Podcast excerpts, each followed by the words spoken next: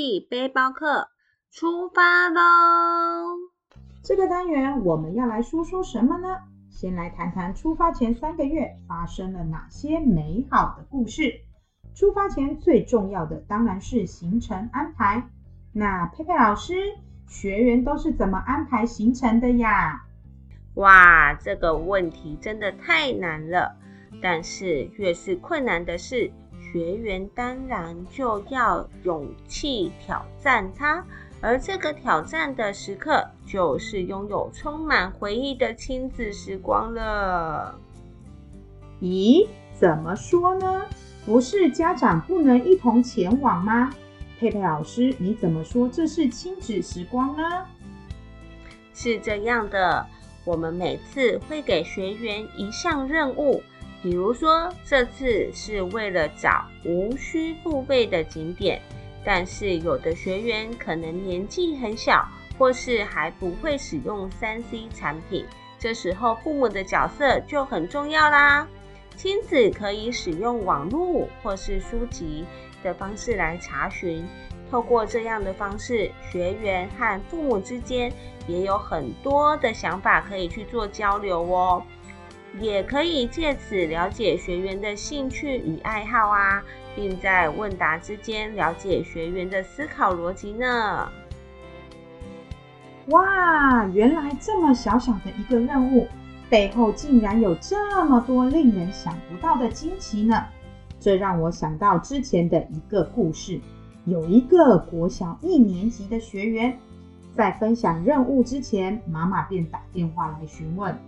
他是这样说的：“老师，我发现我儿子找的地方很特别耶，应该大家都不会去啦。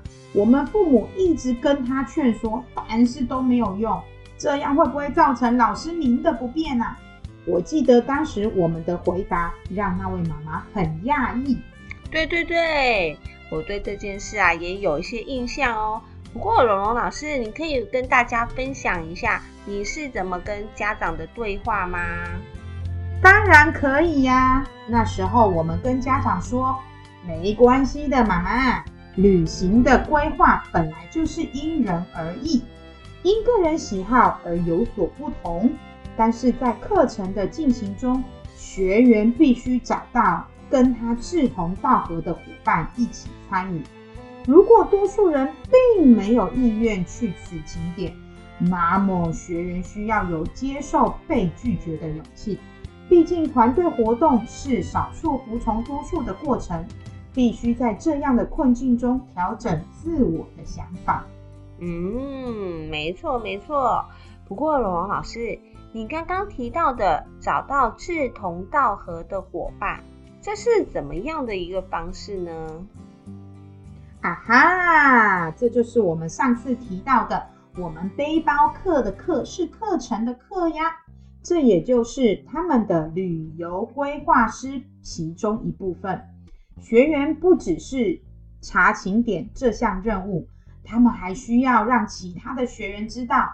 那如何让其他的学员知道呢？那就是上台报告喽！哇，这么刺激呀！那当然喽。那佩佩老师，你有印象很深刻的学员？在台上报告的故事吗？嗯，我想想，嗯，有太多精彩的故事可以分享了。毕竟我们也带了许多年。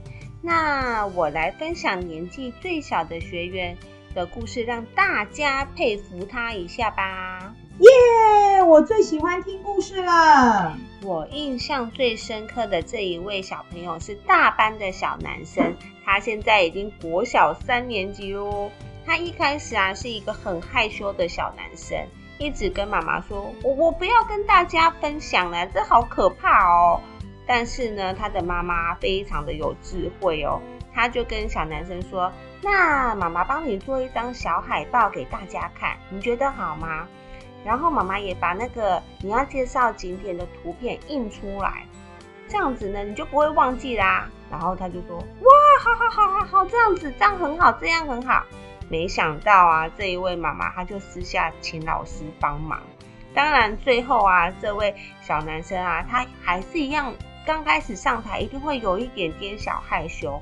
那没有关系，他就也是一步一步的把他要报告的东西讲了出来。最后啊，大家呢也都跟着他一起说：“耶，我要跟你去参加这个景点。”他就超级开心的，然后也打破了他第一次上台分享的那种紧张的感觉。我觉得这个小男生现在已经三年级，他现在上台其实都没有什么太大的呃恐惧感了。我觉得非常的感人。这个故事我也有印象耶。我记得之后，这个小男生每次都参加我们的国际背包客，也就是音乐逐梦之旅，还从第一次需要海报，第二次就大方的上台，也不用海报的辅助了呢。对呀，对呀，其实学习可以是很快乐的，但是啊，快乐而不是玩乐哦，而是啊，要让孩子上台有成就感，让孩子愿意继续挑战学习。学习啊，不是啃砖头，也不是吞炭火。学习其实就像我们生命的呼吸，还有爱的过程。如果不再呼吸，那就会失去生命；如果不再爱，就跟世界分开了。如果不再学习，那么连生存是不是就很困难了呢？好啦好啦，那这集我们就到这里喽。好想再听故事呢。我们只好下期再见喽！如果观众有任何想问的问题，可以透过资讯栏的连结传送讯息到粉丝专业，或是 email 给我们，我们会很开心的在下一集回复哦。大家再见喽！